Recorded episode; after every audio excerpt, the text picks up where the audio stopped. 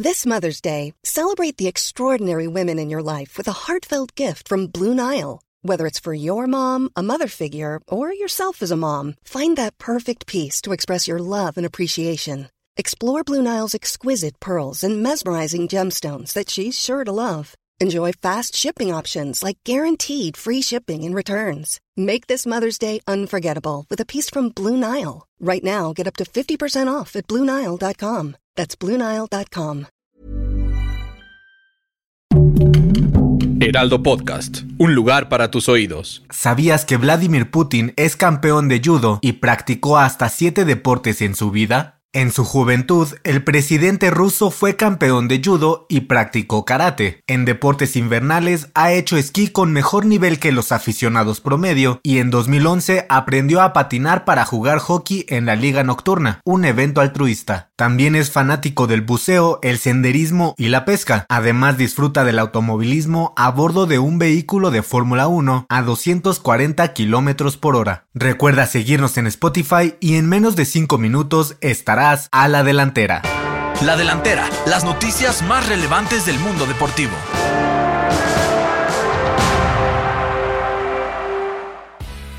Tras el estallido de la guerra, el conflicto entre Rusia y Ucrania ha afectado al mundo del deporte. En el automovilismo, la Fórmula 1 anunció la cancelación del Gran Premio de Rusia, así como la separación del equipo Haas con el piloto ruso Nikita Mazepin, hijo del principal patrocinador del equipo. En el fútbol, Polonia y otros equipos nacionales se niegan a jugar contra la selección rusa rumbo al Mundial de Qatar 2022, y la Champions League anunció que la final de este año ya no será en San Petersburgo, pues París será la nueva sede. El dueño del Chelsea, el ruso Roman Abramovich, cedió la administración y gestión del equipo a la fundación caritativa de la entidad, mientras el equipo Schalke 04 de Alemania rompió con su patrocinador Gazprom, la empresa de gas más grande de Rusia. Finalmente, el Consejo Mundial de Boxeo dio a conocer que ninguna pelea realizada por las tres empresas más grandes del pugilismo podrá realizarse en territorio ruso.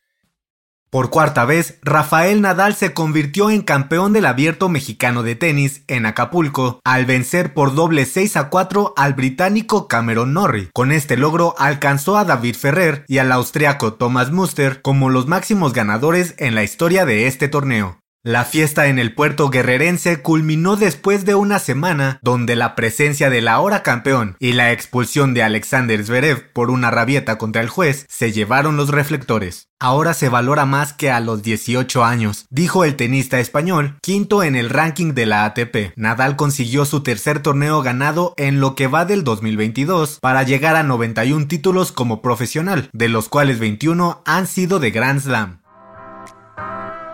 La crisis de Santiago Solari continúa tras el empate en el clásico capitalino entre Pumas y América. El técnico argentino está en la cuerda floja y podría ser despedido. Su continuidad dependerá de los próximos resultados del equipo, que en la doble jornada enfrentará a Querétaro. El arranque del Clausura 2022 ha sido uno de los peores en la historia de los de Cuapa. Otro estratega que puede tener las horas contadas es Marcelo Michele Año, que junto a las Chivas fue remontado por el líder Puebla. Después de ir ganando 2 por 0 en el primer tiempo, terminaron con la derrota como local 3 a 2, con decisiones arbitrales que levantaron polémica. Por fin Saúl Canelo Álvarez hizo oficial su primera pelea del 2022, la cual será el próximo 7 de mayo en contra del ruso Dimitri Vivol por el título mundial de peso semicompleto de la AMB. La sede aún está por revelarse. El pugilista mexicano reaparecerá en el ring después de venirse abajo la pelea contra Ilunga Macabu por el título de los pesos crucero. El tapatío volverá a la acción con tres combates este 2022, el primero en mayo, otro en septiembre y el último en diciembre, con los cuales puede ganar hasta 160 millones de dólares.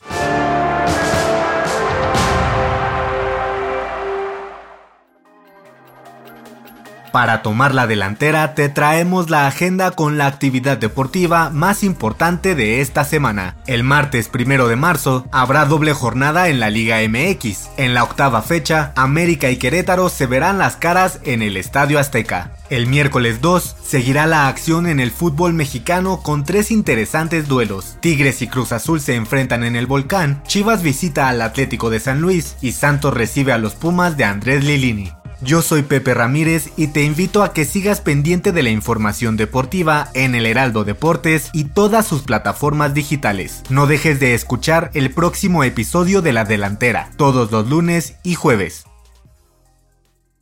La Delantera es una producción del Heraldo Podcast. Encuentra más información en heraldodeportes.com.mx y síguenos en nuestras redes para estar enterado de todo lo que acontece en el mundo deportivo. Twitter arroba heraldodep-mx. Instagram arroba el Heraldo Deportes MX y encuéntranos en Facebook y YouTube como El Heraldo Deportes.